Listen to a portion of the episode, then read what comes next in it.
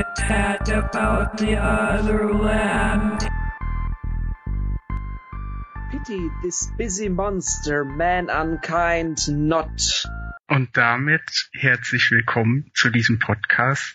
Sie hörten Verwunder. Mein Name ist Helka Raxe. Wir haben uns heute hier zusammengefunden, um das zweite Kapitel beziehungsweise das erste Kapitel zu besprechen. Fangen wir an. Ja, vielleicht kann ich noch einen kleinen Nachsatz zu dem Intro. Ähm, ja, ja. fühl dich frei ich hatte ja äh, prophezeit, dass ich nichts vorlesen werde, was irgendwo auf Wikipedia steht, aber das ist jetzt so ein großer Teil der ganzen Mythologie und der Abfolge des Romans, dass das nicht unerwähnt bleiben sollte. Also das Gedicht ist von E. E. Cummings von 1944 aus dem Band Einmal Eins, One X One. Und das ist ein, ein Sonett, zumindest in der engen Definition oder in der nicht so engen Definition, die Cummings selber dem Sonett verpasst hat und ist eigentlich auch wieder ein Motivverstärker, eine Hölle von, also das hast du selber, glaube ich, schon gesehen, äh, Helka Raxe, dass es zum sauguten Universum wurde, aber hier ist es Hell of a Good Universe, ist ein bisschen verklausuliert, das Höllenmotiv, was wir ja schon ganz am Anfang des Vorspanns hatten. Zugleich ist Universe Next Door auch noch ein Science-Fiction-Titel einer Trilogie von Robert Anton Wilson. Das ist die Schrödingers Katze-Trilogie und die spielt auch in drei Paralleluniversen. Das erste heißt Universe Next Door, das zweite heißt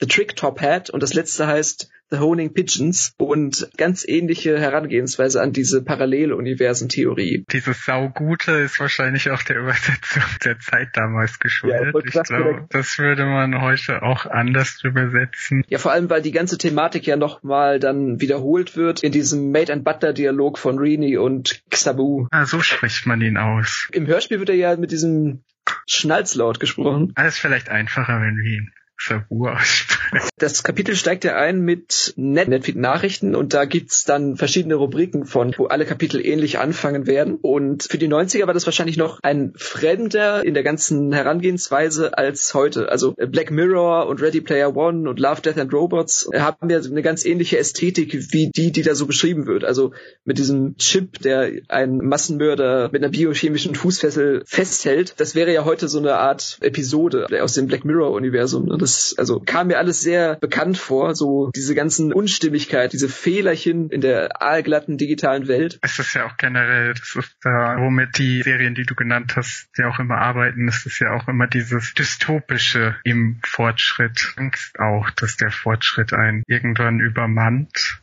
Im wahrsten Sinne des Wortes, ja. Hier ist es ja faszinierend, dass er diese Ideen ja, also zumindest ist es aktuell mein Eindruck, eigentlich nur für die Immersion verwendet in dem Fall und gar nicht gar nicht weiter ausarbeitet. Ich habe das Gefühl, die literarische Idee dieses Netfeeds ist ja die Immersion zu stärken, also die Welt einfach viel schichtiger zu machen. Ja, also nochmal Bezug auf diese Serien. Das ist hier diese Gedanken schon gibt. Ich jetzt schon einen kleinen Vorausblick auf die weiteren Netfeed-News und Nachrichten und Rubriken geben könnte. Das wird sich noch ändern. Also das ist auch ein bisschen ungnädig, gleich im ersten Kapitel zu verlangen, dass jetzt die Ereignisse von Paul Jonas direkt schon mit einfließen in das allgemeine Netzgedächtnis, als wäre das so ein Reddit-Feed. Wir hatten auch schon mal im Vorgespräch zur Pilot-Episode darüber geredet, wie rückständig das im literarischen Format ist, dass man sowas einbaut oder nicht einbaut. Also man sieht das in Videospielen viel häufiger oder Rollenspiele funktionieren da fast immer nur so, dass das das eigentlich so eine Art Cue wäre, um jetzt einen Rollenspieler ins Laufen zu bringen. So Shadowrun, dass man anfängt, dem jetzt nachzugehen. Und das würde man auch erwarten, wenn man jetzt in das Kapitel einsteigt, dass jetzt irgendwas mit diesem Murder Spree aufgegriffen wird in dem Inciting Incident, der jetzt folgt, dass die Bombengefahr jetzt andeutet. Okay, also du meinst aus so eine Art Foreshadowing? Puzzle. Die logische Brücke wäre jetzt zu sagen, hat jetzt diese Bombendrohung und die Bombe, die dann hochgeht, irgendwas mit diesem Kashivili zu tun,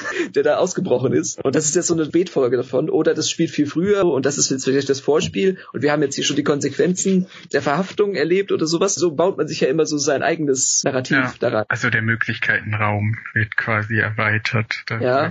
Okay, jetzt haben wir schon über die Bomben Drohung geredet. Genau. Möchten wir äh, kurz auf den Anfang eingehen des Kapitels? Ich weiß gar nicht, ob wir das schon gesagt haben. Dieser Netfeed ist, so wie weit ich das jetzt überblicken kann, jedem Kapitel vorangestellt. Also er funktioniert in dem Fall jetzt wie so eine Art Newsflash, der nichts mit der erzählerischen Ebene zu tun hat, die dann folgt. Diese Raketenwarnung, es ist ja keine Rakete, es ist jetzt eine Bombe, aber dieses Gefühl der existenziellen Unsicherheit, die jetzt hier in Südafrika zu verorten ist, kommt einem einem schon, wenn man jetzt die ganzen Gazastreifen-Meldungen, ich weiß jetzt nicht, wie tagesaktuell unsere Veröffentlichung sein wird, kommt einem schon sehr nahe vor. Jeder israelische Neubau äh, wird ja mit einem Bunker ausgestattet und die Kinder kennen das gar nicht anders, dass wenn der Alarm kommt, man sich automatisch in den Schutzraum im Keller begibt. Und hier hat das auch schon so eine Normalität bekommen. Man sich daran gewöhnt, dass die zweite Welt irgendwie im Bunker stattfindet. Genau, das kommt ja auch gleich noch stärker raus. Das Kapitel beginnt mit Reni. Sie ist eine Dozentin an einer technischen Hochschule,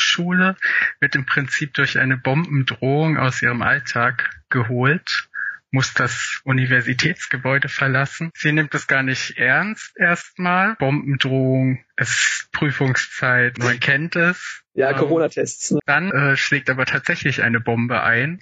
Alle sind durcheinander. Und der Twist ist aber dann, dass sie sagt, das ist schon die dritte in zwei Jahren. Also so untypisch ist es nicht. Wirklich faszinierend, wie er so eine Motivkette erstellt. Wir haben Paul Jonas mit der erwarteten Bombe und dann Reedy mit der unerwartet erwarteten. Da geht auch eine Bombe hoch und das katapultiert sie jetzt in die virtuelle Welt und er ist ja schon die ganze Zeit, das kann man ja schon verraten, ist ja schon in der virtuellen, wird dann in die Traumebene hochgeholt praktisch. Dann, dann kommt ja dieser ganz lustige Teil mit dem Typen, der um sein Auto sich Sorgen macht. Auto, mein Auto. Das ist ja heute auch schon so. Auch Sachschäden an einem Polizeiauto höhere Freiheitsstrafen mit sich bringen als Personenschäden teilweise. Das ist schon so eine Art implizite Wertung und das wird wahrscheinlich auch noch schlimmer. Also das ist auch ein zentrales Thema des Romans, dass einem die technischen Errungenschaften fast wertvoller sind als die persönlichen und die, die menschlichen. Genau, er wird da ziemlich schnell aus dieser Schocksituation wieder rausgeholt. Dieses klassische erst an das eigene eigene Leben denken und an das Auto. Ich dachte gerade, dass das Auto noch eine größere Rolle spielen wird später. Das ist wieder so ein Sozialkommentar. Du meinst, das Auto als Symbol spielt noch eine größere Rolle. Ich will jetzt nicht jedes Mal so raunen, würde ja dem Format nicht gerecht werden. Was man später auch noch sieht, ist, dass diese, diese Verlagerung teilweise von Statussymbolen ins Virtuelle, aber da können wir ja dann noch. Das ist ein ganz wichtiges Thema, ja. Darüber sprechen, wenn was meiner Meinung nach eigentlich folgerichtig ist. Das sieht man ja schon direkt an dieser Weiterführung Weiterführung der Szene, in der Xabu dann vorschlägt, dass man das Seminar irgendwie zu Hause fortsetzt. Das kennt man ja auch ganz gut. Stimmt, so habe ich das gar nicht gesehen. Xabu ist ein Student, der bei Rini einen Termin hatte, der jetzt auf der Kippe steht wegen diesem Bombenanschlag. Zwischen ihnen entwickelt sich im Prinzip das gleiche Verhältnis wie zwischen uns, ein Lehrer-Schüler-Verhältnis. Wade and Butler habe ich das ja schon vorsichtig mal genannt, wo sich Xabu später auch selber auf diese Rolle als Kind festlegt, aber beide wissen, es geht hier einfach erstmal um Informationsaustausch Austausch und ohne hierarchische Implikationen. Vini führt ihn so ein bisschen ein und das ist halt so ein klassisches Motiv. So er ist ein Native, der mhm. noch in relativ archaischen, oder was heißt noch, aber in relativ archaischen Verhältnissen kommt und eben ein Fremdkörper in dieser digitalisierten Welt ist, aber trotzdem an diese Universität kommt und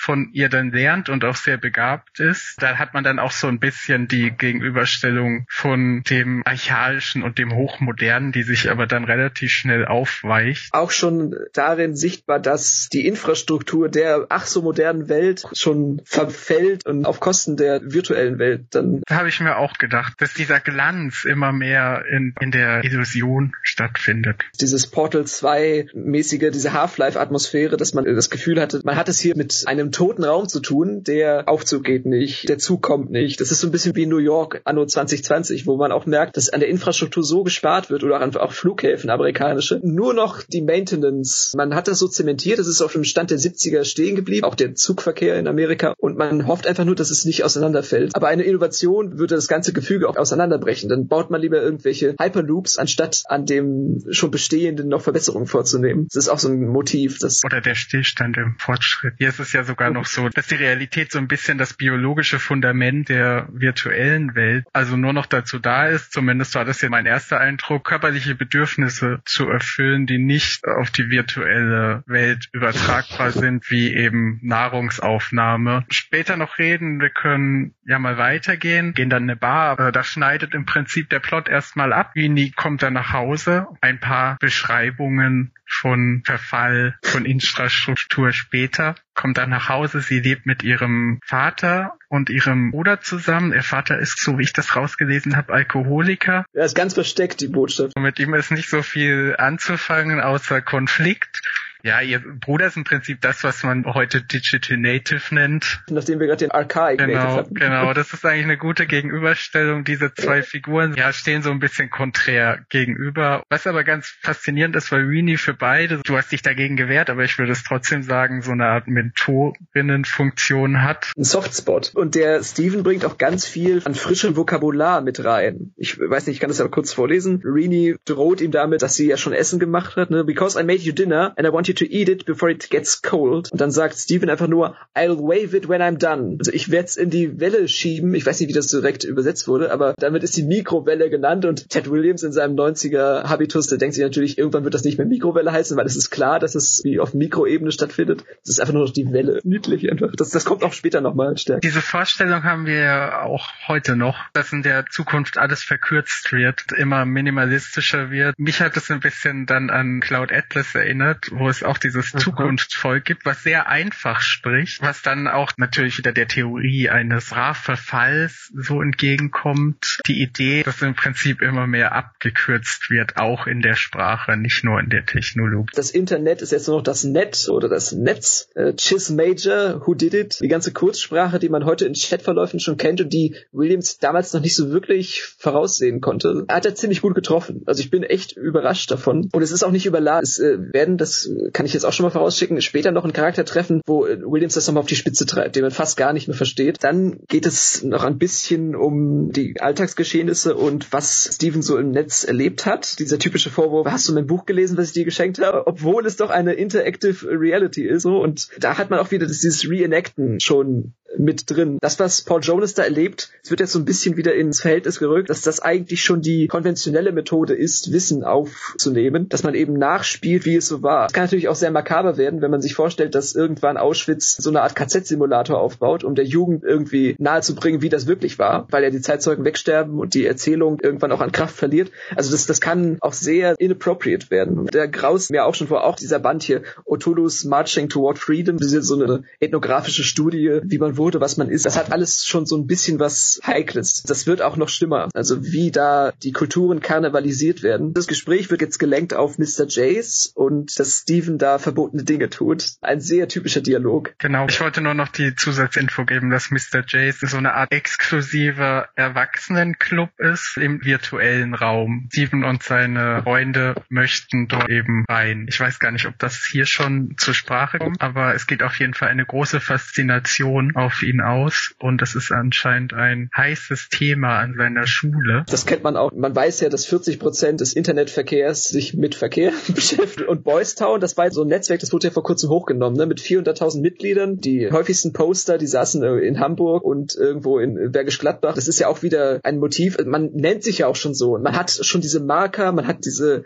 Codewörter. Das ist auch schon viel, viel näher, als man glaubt. Die Geschichte spielt ja ungefähr so 2080, 90 rum, hat Williams mal in einem Interview gesagt. Aber diese Mechanismen der geschlossenen Gesellschaften und der Befriedigung von Fetischen und von Kings hat ja Hochkonjunktur. Genau, also das äh, geht dann weiter damit, dass Reedy sich in ihr Netz ein lockt, ihre Feeds abruft und sich darüber beklagt, für nichts genug Zeit hat und das Gefühl hat, immer was zu verpassen oder nicht auf der Höhe der Informationsdichte zu sein. Das ist ja auch so, Hartmut Rosa nennt es immer die schuldigen Subjekte. Habe ich auch gerade dran gedacht. Das ist die Grausamkeit. Warum macht man gerade das, während man doch eigentlich 20 andere Dinge machen könnte? Ja, auch das, um so bei ihm zu bleiben, also dass auch erstmal die technische Infrastruktur dafür geschaffen wird, dass man sehr viele Dinge sehr schnell erledigen kann, aber die Dinge gleichzeitig immer mehr werden und dadurch dadurch findet nicht so wirklich Zeitersparnis statt, sondern Ob, eher umgekehrt vielleicht. Obwohl man das auch wieder ein bisschen zynischer sehen kann, dass sich vielleicht eine alleinerziehende Mutter, die irgendwo in einem Problemviertel lebt, sich diese Fragen gar nicht stellt. Welches ja. Album soll ich jetzt zuerst hören? Dass es also eine Art professorale Nützlichkeitsethik hat, also impliziert, der Zeit nochmal ein wertvolleres Gut ist und auch nochmal anders bewertet wird. Also Rosa hat sich auch schon mal etwas herablassend darüber geäußert, ja, ich habe ja immer so viele Gutachten zu schreiben, muss immer so viele Anträge ausfüllen. Das sind auch schon Luxusprobleme, die dem eine ganz ja andere Rahmung Eben. Aber auf Reni trifft das vielleicht zu, weil sie ja selbst Akademikerin ist. Genau. Und dann kommen wir zum schon mehrfach apostrophierten Einführungsdialog. Also der ist auch so ein bisschen unvermeidlich. Irgendwo muss dann die Exposition stattfinden. Also es, es kommt relativ spät, gemessen an der Länge des Werks jetzt auch nicht zu spät, oder? Wie hast du das empfunden? Nee,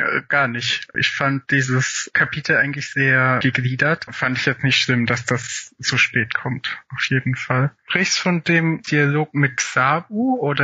Genau, das, was danach kommt, nachdem sie sagt, ich habe keine Zeit. Also der, der so ein bisschen die eröffnet. Ist ein bisschen auch eine Nacherzählung. Also man kann ja davon ausgehen, dass sie jetzt schon etwas länger in diesem Studenten-Dozenten-Verhältnis sind und das jetzt tatsächlich auch ad spectatoris ist, also an die Zuschauer gerichtet. Es ist so ein bisschen wie bei Harry Potter, wenn Professor McGonagall auf Dumbledore trifft und sich dann McGonagall darüber wundert, dass Dumbledore weiß, dass sie eine Katze ist, obwohl die sich auch schon 40 Jahre kennen. Und dann merkt man auch, dass es geschrieben ist Richtung Zuschauerraum. Man dann die verschiedenen VR-Stufen erkundet gemeinsam. Also ich fand nur diese Zurückweisung von dieser Erzählung von Böll, ich weiß nicht, ob du genau weißt, was ich meine, mit diesem Fischer ganz witzig. Geht ja im Prinzip darum, dass sie ihm so ein bisschen, ja wie du schon sagst, sie kennen sich zwar schon länger, aber im Prinzip erzählt sie ihm jetzt so Basics, dass es eben VR-Welt gibt, dass es eigentlich nur eine Frage deines Geldes ist, dass du bereit bist zu investieren, wie real sich diese Welt anfühlt. Dann kommt auch das, was wir im Prolog schon kurz angesprochen hatten. Dann kommt auch dieses Dilemma nach der Frage, was noch real ist, wenn die Erfahrung sich real anfühlt. Und dass das auch wieder mit Sensorik zu tun hat. Uh, it's all down to input and output. Jetzt kommt der Soziologensprech, das ist ja First Order Cybernetics, ne? also dass man wirklich immer glaubt,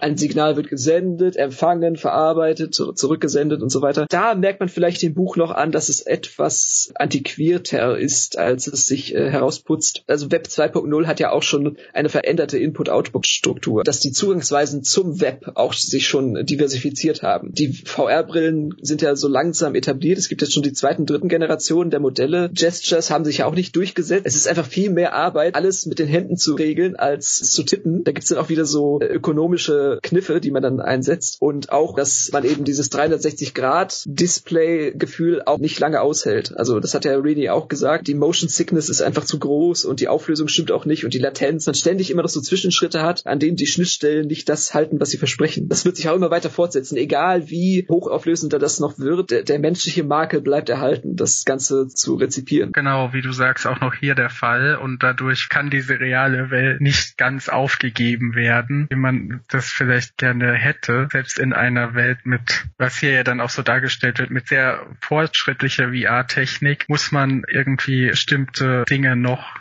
in der Realität dann tun. Und dass man eben diesem Mythos erlegen ist, durch diese Kreation ein wirklicheres Erlebnis zu schaffen, als das, vor dem man sich verabschiedet, wenn man in diese Simulation hineingeht. Ich weiß nicht, äh, ob du Waititi noch kennst. Das war ja mal so eine, so, so eine Sketch-Serie auf YouTube, als es noch in seinen Kinderschuhen gesteckt hat. Und die hatten doch mal so einen Clip über ein iPad, das eigentlich nur aus diesem leeren Bilderrahmen bestanden hat, dass man durchgreifen kann und schon in der Wirklichkeit ist, indem man einfach nur die Wirklichkeit einrahmt. Das fand ich so treffend, dass man eigentlich eigentlich gar nicht mehr wirklich weiß, warum man überhaupt anfängt, alles zu virtualisieren. Und dass dahinter so eine Art Gottkomplex steht, den Xabu dann auch schon anspricht später. Böll. Erzähl das doch mal, ich kenne die Anekdote nicht. Ach, du kennst die Erzählung von Böll nicht mit ich dem mag Fisch. Böll nicht so. Ich hab dann Ja, ich mag ihn auch nicht. Deswegen fand ich das ja gut, dass es hier zurückgewiesen wird, mehr oder weniger. Also, ich weiß nicht, wie realistisch das ist, dass sich das wirklich auf Böll bezieht, aber gerade mit dem Fischerspeer, du kennst die Erzählung wahrscheinlich auch, zumindest vom Hörensagen, da geht es um einen Kapitalisten, der kommt zu einem Fischer und der Fischer, den halben Tag liegt er im Strand und der Kapitalist sagt, ja, fahr doch noch mal raus. Also der Fischer fährt nur einmal am Tag raus, fischt da ein paar Fische und entspannt sich dann den Rest des Tages und der Kapitalist sagt, ja, fahr doch noch mal raus und dann fragt der Fischer, ja, warum? Ich habe doch hier meine Grundbedürfnisse abgedeckt, dies, das. Er und versucht ihn dann halt davon zu überzeugen. Er kann dann quasi im Prinzip so ein Unternehmen aufmachen, er kann Leute für Mhm. sich arbeiten lassen und muss dann am Ende gar nicht mehr arbeiten und dann sagt der Fischer, entwaffnen, aber das habe ich doch schon. Ich arbeite doch jetzt. Und das ist im Prinzip, woran mich das hier ganz stark erinnert hat. Es gibt eine Stelle, wo er das ganz klar so sagt. Also wir haben das doch schon alles, warum müssen wir es so nachbilden? Und dann steht dann auch, dass Rini sich angegriffen fühlt davon. Damit wären wir, scheint es, wieder am Ausgangspunkt angelangt. Erst komplizieren wir unser Leben mit Maschinen und dann setzen wir alles daran, es so einfach zu machen wie vorher, als wir noch keine hatten. Und ein bisschen weiter davor noch, Rini zögerte. Well, by learning to counterfeit reality, we can make things that cannot exist except in our imaginations, just as artists have always done, or make something to show that we would like to create, as builders do when they draw a plan, but also we can create for ourselves an environment that is far more comfortable in which to work. Eigentlich verdoppelt man damit die Schöpfung. Wurde mir jetzt nochmal im Verlauf des Kapitels klar, dass eigentlich unsere Art, die virtuelle Welt untertan zu machen, die theologische Idee wiederholt, im, im doppelten Sinne, die wir uns von unserem Gottschöpfer gemacht haben, durch den Informationsüberschuss, der in der Welt herrscht und die ganze Ideenvielfalt, wie Menschen denken können, wie sie zusammenleben könnten und so weiter, in diesem virtuellen Spiel noch einmal schadlos ausdiskutiert werden kann. Also das ist ein, ein unglaublicher Sicherheitsraum. Man kann im Netz ja nicht so viel falsch machen wie in der wirklichen Welt. Also wenn in Computersimulation eines Reaktors überkocht, ist eigentlich der Warnhinweis für die wirkliche Welt, aha, so sollen wir ihn besser nicht einstellen. Dieses Sicherheitsnetz ist uns so heilig und so wertvoll, dass wir alle unsere Ressourcen da hineinlegen, um die Umwelt zu schützen, sozusagen. So habe ich das jetzt interpretiert. Finde ich sehr überzeugend. Es hat natürlich auch so eine ketzerische Komponente, dass da etwas ist, das korrigiert werden muss und, und korrigiert äh, werden kann. Genau, das. Aber wie wir wissen, führt Können nicht automatisch zu dürfen. Es gibt ja diese lange in der Theologie sogar die Debatte, ob die Kunst überhaupt existieren darf oder ob sie nicht an sich schon mhm. ketzerisch ist, die dann im Prinzip damit gelöst wurde mit der Kontingenz. Genau, die Diskussion ist dann so ein bisschen, aber wenn es Sachen gibt, die Gott nicht erschaffen hat, die man erschaffen kann, ist Gott dann fehlerhaft und am Ende kommt man halt auf diese Kontingenz-Idee zurück, dass man sagt, Gott hätte das erschaffen können. Präfiguriert. Hat sich aber bewusst oder unbewusst dagegen entschieden. Das ist ja dann die geistige Grundlage quasi. Auch für die Theologie, die genau das dann zu explizieren sucht. Da sind wir jetzt schon fast bei meinem soziologischen Herzensthema, damit ich jetzt vorsichtig sein, dass ich nicht völlig außer Rand und Band gerate. Der Anfang der Kunst. Dann findet der Künstler Theologen, die das, was er gefunden hat oder was er kreiert hat, für anbetungswürdig halten. Das goldene Kalb. Also da sieht man dann schon so eine Abhängigkeitskette. Das gesellschaftsstiftende Element von Kunst, von Stonehenge, von großen Monumenten, von religiösen Sakralbauten, dass das eigentlich immer einen großen gemeinsamen Nenner schafft, der das Ganze stabilisiert. Diese Stabilisierung aber auch wiederum kippen kann, wenn in diesem Kunstgebilde noch so Untergruppen entstehen. Und das ist ja auch, also ich versuche jetzt mal das zurückzuführen auf den Roman, dass das jetzt hier auch schon näher beschrieben wird. Also es gibt offensichtlich einen inneren Distrikt für einige wenige Auserwählte und der dann eine besondere Anziehungskraft entfacht. Man sich auch schon ständig darüber beschwert, wie simpel und wie langweilig unsere Simulation ist, die wir hier gerade zur Übung benutzen. Glaubt man ja immer, dass man sich immer noch weiter verbessern muss in seinem Input oder in seinen Schnittstellen. Also es geht da vor allem, dass, dass diese fortschrittliche VR-Technologie eingeführt wird, so ihre Fallstricke. Also es gibt immer noch biologische Bedürfnisse. Es ist ganz stark von deinen finanziellen Mitteln auch abhängig, wie real sich diese Erfahrung anfühlt. Und dann eben, wie gesagt, diese Diskussion noch darüber mit der Verdopplung der Realität. Sie bekommt jetzt den Anruf von ihrem Bruder, der irgendwo im Netz auf ein Problem stößt. Das ist jetzt der narrative Haken. Also Konflikt wird endlich mal etabliert nach der Anfangsexplosion und sie versucht jetzt ihn zu erreichen oder ärgert sich erstmal und muss dann aber anfangen, Schritte einzuleiten, ihn da jetzt herauszubekommen, weil er jetzt auch bei einem Kumpel ist, der anderen Seite der Stadt. Genau, kommt jetzt zu diesem ersten Gespräch mit einem Simuloiden. Vielleicht sagen wir ganz kurz, was der innere Distrikt ist. Der innere Distrikt ist ein virtueller Raum, auf dem sich, ich glaube, die 10.000 reichsten Menschen oder 10 Millionen die, war das, glaube ich, oder? Zumindest die, die sich für diese halten, halten. da haben die Netzwerkknoten, also Grundstücke im Prinzip gebucht. Das ist dann im Prinzip so eine Kostenspirale. Man kauft das Grundstück oder man mietet es und baut dann nochmal ein virtuelles Gebäude darauf. Und mhm. der Clou ist, dass auch Leute von außerhalb da rein dürfen, wenn sie einen bestimmten Anlass haben oder wenn sie Geld bezahlen. Also es ist auch fast so ein bisschen wie ein Zoo schon wieder, dem sich die weniger Reichen so mal das Leben der Reichen und schön anschauen können, um dem näher zu sein. Einmal die Prä-Internetzeit und die Post-Internetzeit zugleich, interessanterweise. Flatrates gibt's ja erst so seit Anfang der 2000er und früher musste man ja stündlich und für bestimmte Datenbudgets und Volumen Geld bezahlen mit der AOL Internet-CD und dass das jetzt auch wieder aufkommt. Also ist so ein Premium-Sektor im Internet jetzt geschaffen wird, der auch wiederum mit Bezahlschranken arbeitet, die ähnlich funktionieren wie in der AOL MSN-Zeit. Da aber jetzt auch Gateways oder Torwächter ins Spiel kommen, die auch das überprüfen nochmal. Ist dein Anlass auch wichtig genug? Darfst du da rein? Und dann fragt Rini einen dieser Kontrolleure, von dem sie ausgeht, dass er eigentlich äh, nur ein Avatar ist, also also ein Avatar sowieso, aber keine echte Person dahinter, sind sie ein Replikant. Und im Englischen heißt es lustigerweise, are you a puppet? Ja, fies.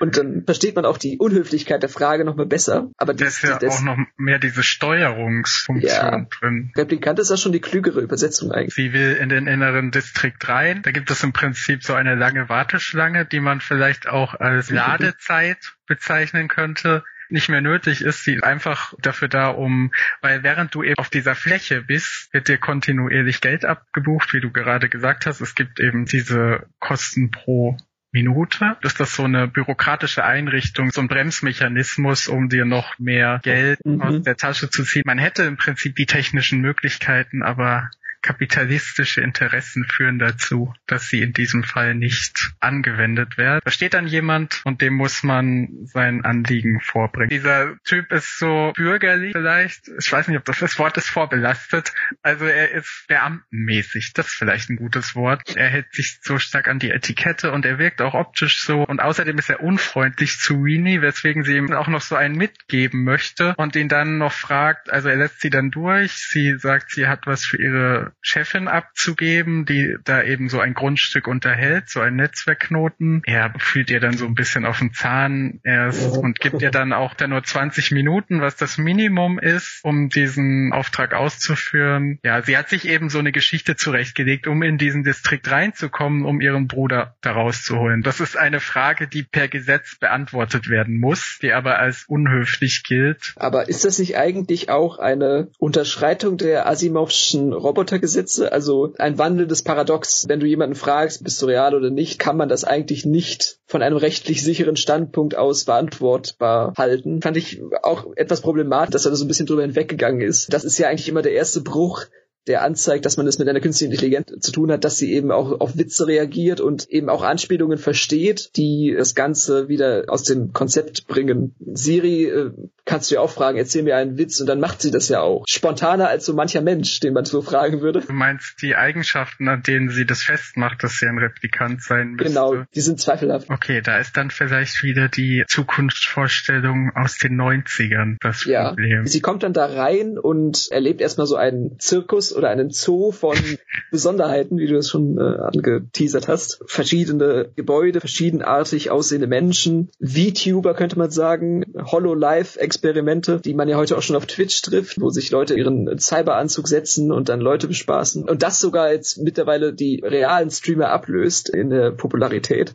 Drei verschiedene Hitler laufen da vorbei. Also Hitler gibt's ja auch bei Twitter auch zuhauf, kennt man ja auch alles. Wobei wir natürlich da jetzt auch so mit unserer deutschen Sozialisation macht wahrscheinlich einfach diese Notwendigkeit aufzufallen nochmal sichtbar. Und auch die suchtartigen Mechanismen erwähnt Rini dann ja nochmal ganz kurz. Die Interfaces, dass die darauf getrimmt sind, dass man so lang wie möglich in ihnen bleibt, so viele visuelle Ankerpunkte setzt und dich dann bei der Stange hält, äh, an der VR-Brille besser gesagt. Genau, auch ganz witzig, dass sie dann so erzählt, dass in der Anfangszeit dieses Distrikts die Leute teilweise tot umgefallen sind, weil sie eben so überwältigt von dieser Welt waren, dass sie eben die Zeit vergessen haben. Oder ich weiß nicht, ob sie gestorben sind, aber ich glaube, da steht, dass sie bewusstlos werden, dass der Körper irgendwann versagt wegen Hunger und Schlaflosigkeit. Das ist nochmal im Prinzip eine Unterstreichung dessen dieser Glamour im Prinzip ist und so eine klassische Statussymbol Geschichte erzählt, aber es ist natürlich entfesselt, was die Möglichkeiten betrifft und dadurch gibt es auch, würde ich sagen, eine immer währende Steigerung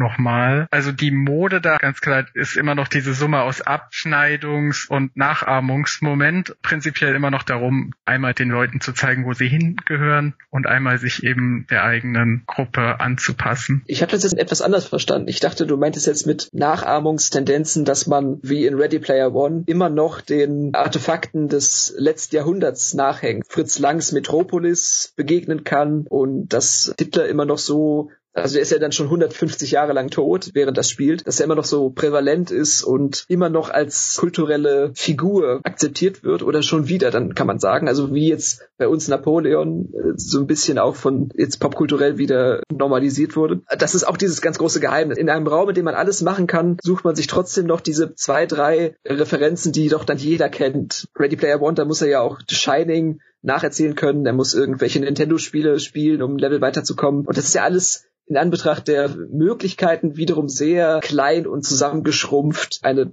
Abbildung der längst vergangener Alltagsmythen. Das ist ja dann wieder diese Duplizierung einfach. Kommt dann zu diesem Gothic Mansion, also zu diesem Schuppen. Die Koordinaten äh, lotsen sie irgendwie dahin. Und da, weiß ich nicht, wie es dir gegangen ist, aber da musste ich ganz stark an diese mobilen Geistervillas denken, die man so auf Kirmessen trifft, so diese Spiegelkabinette, die so ganz viel Fassade aufgebaut haben und so mit so ganz glamourig vielen Leuchten dran und die dann gruselige Musik einspielen und, und am Eingang hast du immer so einen stehen, der so mit so einer Hand immer so animatronisch hochgeht und dich dann grüßt und dich dann mit so Dampf anpustet. Das hatte auch wieder etwas sehr Bekanntes. Wobei ja. es witzigerweise ja umgedreht ist. Also die Fassade ist ja noch viel kleiner ja, stimmt. In diesem Fall. Aber ich habe trotzdem auch daran gedacht. So ein bisschen wie auf einer Kirmes, wie mit diesen mechanischen Händen, die so winken und. Es hat auch immer noch so ein Appeal. Also ich verstehe Es ist gar nicht mal so aus der Form, wenn man sagt, dass es auch 2080, 90 noch so ein Geheimnis birgt, das man nicht so ganz entschlüsselt hat. Auch im Verlaufe des Romans noch mal stärker. Es ist nicht eine Nostalgie-Besessenheit, aber man merkt die Sehnsucht sowohl des Autors als auch der handelnden Personen an diese haptische und optische Annäherung an Bekanntes. Und man könnte auch vielleicht so weit gehen, dass dieses gotische Gebäude jetzt auch wieder eine Motivdopplung ist des Schlosses, des Maschinenmanns, der jetzt äh, mit Leben gefüllt wird, praktisch, und jetzt seinen Sitz im inneren Distrikt offenbart hat, praktisch. Also auch wieder so eine Übertragung vielleicht. Sie findet ihn da jetzt. Ich weiß gar nicht, ob wir das schon gesagt haben. Steven hat dann natürlich versucht, in Mr. Jinx hineinzukommen und sitzt aber jetzt irgendwie im inneren Distrikt fest und sie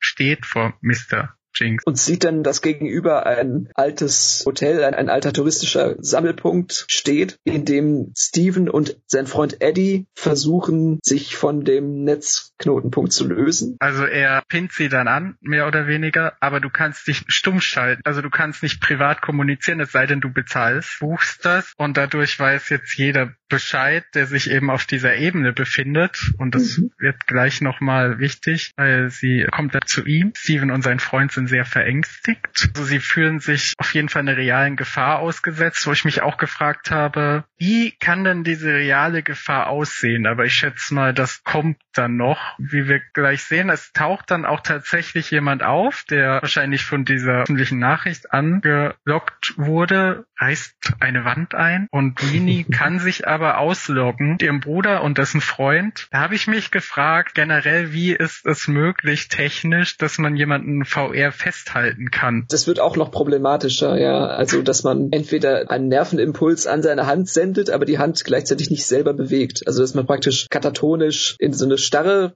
sich begibt und dann alles nur noch von seinem zentralen Nervensystem über seinen Input dann steuert. Also Williams versucht da so ein bisschen die, die Plotlöcher zu stopfen, aber kriegt das auch nicht so ganz hin. Das stimmt. Das wird später noch interessant, ja. Genau, so eine zentrale Frage eigentlich, wenn man diese VR-Welt als Bedrohung aufbauen möchte, wie dann diese Gefahrenmechanismen funktionieren. Also ich habe mir das so abgeleitet, dass es ähnlich ist wie mit komatösen Patienten. Also dass wenn man die weckt, sie so instabil sind und ihre Gehirnfunktionen so schwankend sind und der ganze Metabolismus dann versagt, dass man sie eher dann im Koma behält, statt sie dann ja. irgendwie davon zu lösen. Weswegen ich auch dachte, dass später vielleicht noch mehr darauf eingeht, ist, weil Weenie ja auch davon ausgeht, dass sie ihnen eigentlich nichts hätte tun können. Sie hätte ihnen so maximalen Schrecken eingejagt und sie sagt, die Konsequenzen finden dann der realen Welt statt. Sie hätten sie dann eben verklagt.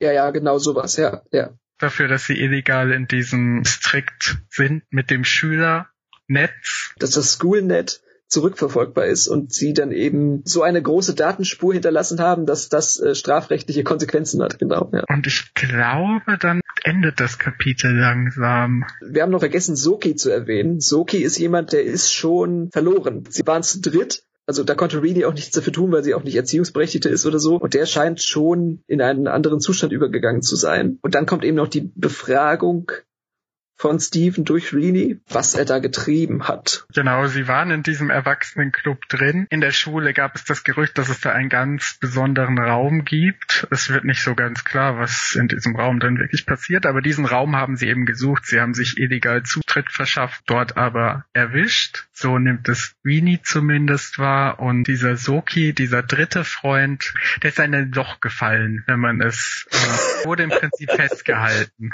wenn man das auf eine ja aktuelle Situation überträgt. Stand jetzt weiß niemand so richtig, was das jetzt für Konsequenzen mit ihm hat, wo er überhaupt ist. Also Steven versucht ihn dann nochmal anzurufen mehrfach, aber er ist dann nicht erreichbar. Und genau, das Kapitel endet im Prinzip damit, dass Rini diesen Club googelt. Wahrscheinlich googelt sie ihn nicht, sie recherchiert ihn. Es ist halt ein typischer Erwachsenenclub und sie fühlt sich nicht wohl, dass ihr Bruder dort drin war. Sie verbietet ihn dann auch nochmal in den inneren Distrikt zu gehen und gibt ihm einen Monat Internetverbot, was schon heftig ist für einen Digital Native. Ja, also ich fand es so lustig, dass auch diese Schlagwörter, die man so viel später in der Netzwelt benutzt, Gaming and Entertainment, kann ja von der Shisha-Bar bis zum Sexclub kann das ja alles sein. Auch sehr offen in der Deutung. Wir erleben auch noch ein bisschen, was da so sich abspielt in dem Entertainment Club. Also das wird sogar relativ plastisch. Weiß nicht, ob du schon so weit gelesen hast. Also ich hatte irgendwie im Kopf, dass es in diesem Kapitel schon kommt. Nee, nee, nee, das kommt später erst. Das Kapitel ist ein bisschen irreführend, der Name. Genau, jetzt hat sie nur Bilder gesehen, wie es da drinnen aussieht. So habe ich das verstanden. Und die hm. sie aber schon ziemlich abgeschreckt haben. Wieder die Kubrick'sche Idee, dass eigentlich die niedersten Bedürfnisse mit dem höchsten technologischen Aufwand befriedigt werden. Und auch ja. wieder dieses Paradox. Was könnte man dann alles machen? Machen, dann macht man doch eben den gleichen niederen Mist, den man auch in der wirklichen Welt schon kaum erträgt. Ja, der VR-Porno. Ja, eine schon sehr alte Fantasie tatsächlich. Also gibt es zum Beispiel auch schon in, wie heißt der Film mit Tom Cruise? Minority Report, glaube ich. Auch was relativ naheliegendes vielleicht sogar.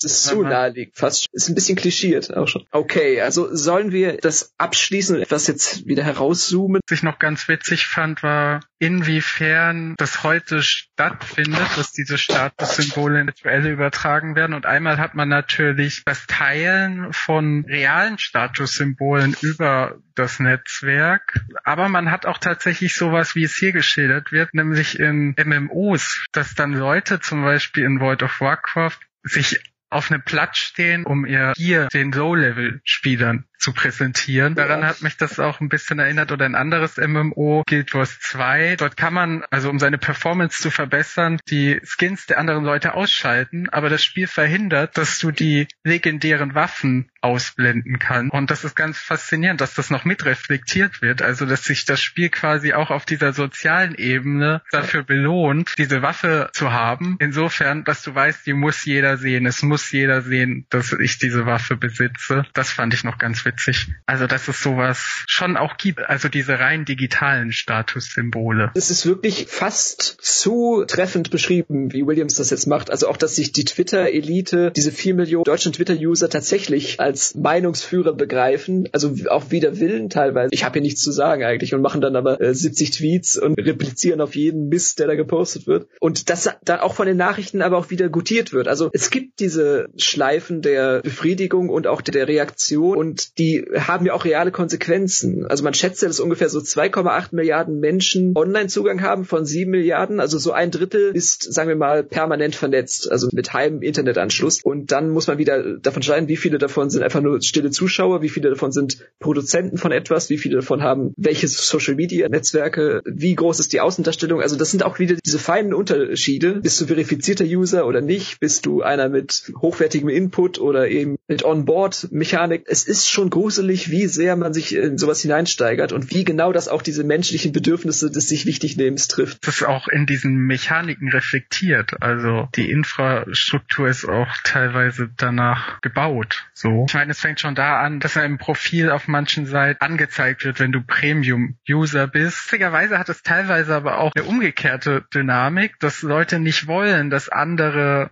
sehen, dass sie bereit sind, Geld in ein digitales Angebot zu investieren. Das finde ich auch ganz spannend. Also vielleicht noch so eine Übergangserscheinung, die dann irgendwann verschwindet. Es gibt noch so einen Restzweifel an digitalen Gütern, auch bei Videospielen, wo es sehr lange so war, dass die Frage einfach war, kommt das auf der CD oder muss yeah. ich mir das als digitalen Content kaufen? Das war dann die Frage darüber, ob das seriös ist oder nicht. Das Kriterium, das hat auch lange gedauert und das ist immer noch teilweise so. Die Pay-to-Win-Schranken waren schon mal größer. Also es wird jetzt wieder aufgelockert durch Fortnite und Call of Duty Warzone, also dass man einen Vollpreistitel hat, der dann aber trotzdem für alle zugänglich ist und dann aber sich wiederum Distinktionsgehabe durch Skins und äh, Waffen erlaubt. Das ist eine genau. Aushandlung. Bei Videospielen gab es echt so ein bisschen die Verschiebung von Pay-to-Win to Pay-to distinction. Weil Pay to Win ist unseriös, aber Skins sind komplett in Ordnung. Man sieht ja daran auch, dass es trotzdem nach wie vor funktioniert. Aber dann eben auch von Menschen, die nicht verstehen, wie Glücksspiel und wie virtuelle Währung tatsächlich funktioniert. Das hat man ja bei Lootbox. Da braucht ja auch der Gesetzgeber wieder Jahre,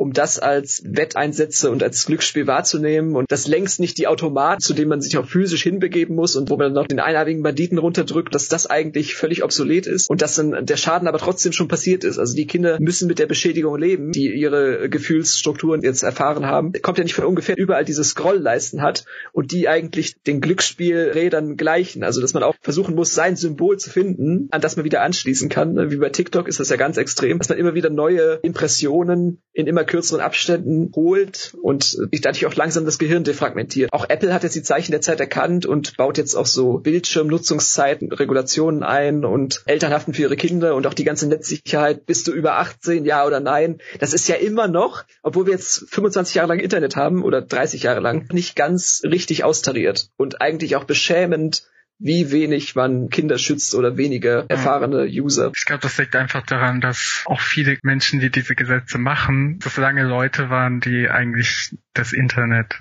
nicht verstanden ja. haben, obwohl das natürlich ein ziemlich abgedroschener Satz ist. Und genau mit dieser Defragmentierung finde ich es auch faszinierend, parallel so eine Fetischisierung von Konzentration und Fokussierung stattfindet. Also die bekämpfen sich nicht gegenseitig. Teilweise bieten Anbieter beides an. Und das finde ich auch faszinierend, dass im Prinzip Geld damit gemacht wird, die Leute wegzubringen, also abzulenken und aber gleichzeitig auch, dass sie sich wieder fokussieren können. Lad dir eine App runter, um mal runterzukommen. Äh, ich würde mal sagen, wir runden das ab, freuen uns dann auf die Kapitel, die da kommen, weil wir ja jetzt einen trotzdem noch sehr kleinen Ausschnitt haben in diese Welt. Also wir haben einmal diesen Technik-Grandler, die Boomer-Generation mit diesem Joseph, dann haben wir den Native, dann haben wir den Digital Native und dann haben wir eine, die so zwischen den Welten wandert und für beides noch Sympathien hat und dann natürlich noch Jonas, der Unwissende, aber der anscheinend mit dem Besten ausgestatteten dieser Netzwelt kein anderes Leben mehr kennt, außer das virtuelle. Sehr interessante Konstellation. Joseph ist der Vater von